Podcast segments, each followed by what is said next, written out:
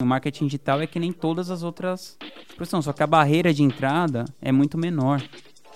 É muito mais fácil passar a barreira de entrada, porque você consegue com o computador da sua casa fazer 16 mil reais por mês. Ou 10, ou 15, ou 8, sei lá. Se a pessoa não sentar, ler o livro, é, aplicar o que está lá, não vai mudar nada a vida dela. E com marketing digital é a mesma coisa. Tem essa coisa é, essa gíria né, do marketing digital, que é muito falada, né? Seis dígitos em sete dias, seis em sete, né? Que são seis dígitos de faturamento em sete dias. Isso é muito legal, assim, eu acho que funciona como um, um negócio para te incentivar, assim, mas por outro lado você não pode ser ingênuo, né?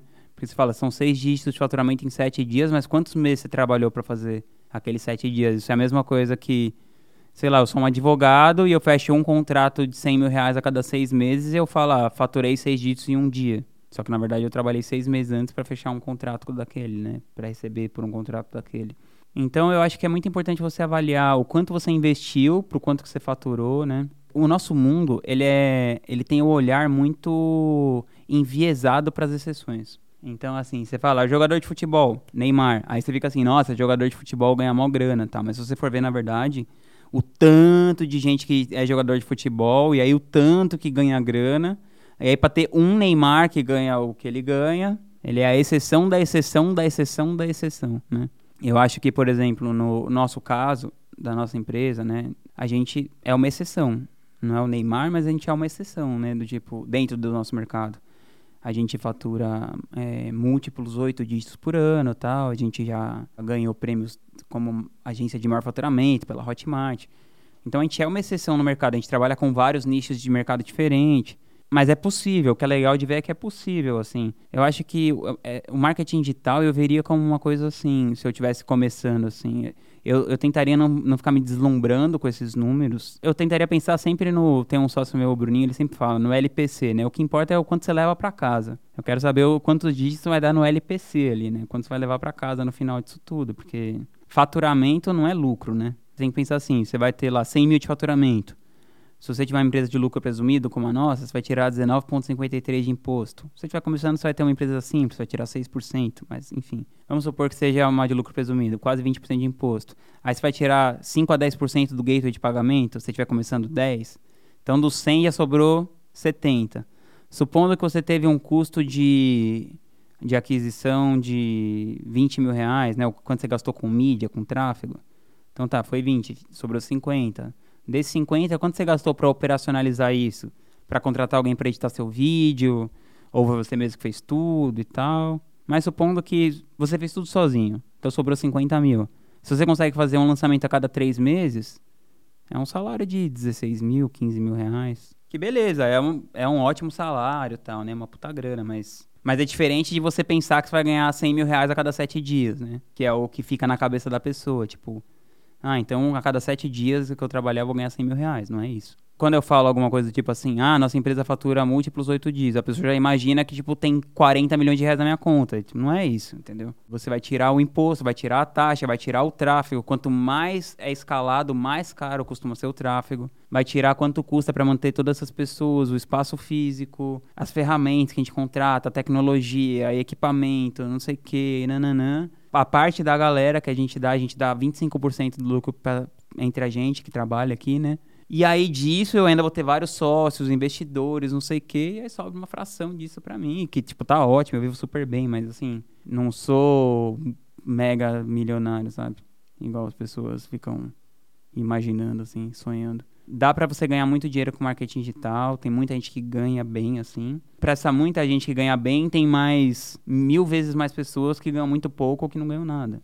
É igual, é uma coisa igual, sei lá. Eu sempre conto essa história. Minha irmã se formou na faculdade. No ano que ela se formou, ela foi a única pessoa que tirou a B. Ela ou ela e mais uma pessoa, mas sei que assim, de 100 pessoas só ela. É assim a vida no mundo que a gente vive. Uma pessoa, duas conseguem um puta sucesso, aí mais uma galerinha consegue algum sucesso. Aí tem um, um, grosso da galera que paga as contas suado e o resto da galera não consegue nada.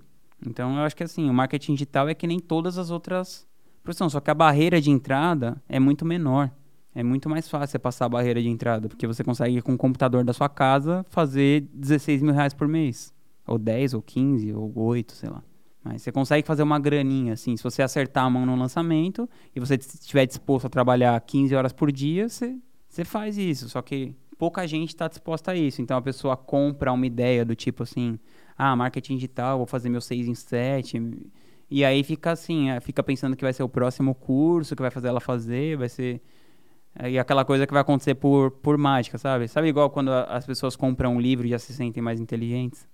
É tipo isso. Se a pessoa não sentar, ler o livro, é, aplicar o que está lá, não vai mudar nada a vida dela. E com marketing digital é a mesma coisa. A gente começou com, com investimento externo, né, no caso da Gratitude.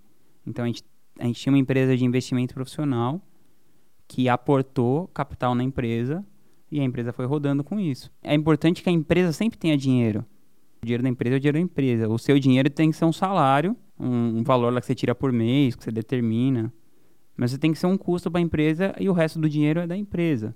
E aí um dia, quando a empresa tiver dinheiro, tal, sobrando para fazer o que a empresa almeja para crescer, aí você distribui lucro para você, mas se você for pé no chão, isso vai demorar geralmente um ano, seis meses, no mínimo, para você tirar alguma coisinha, um ano, dois, se você for conservador. Porque o que, o, o que importa, assim, primeiro, é você manter a empresa saudável, né?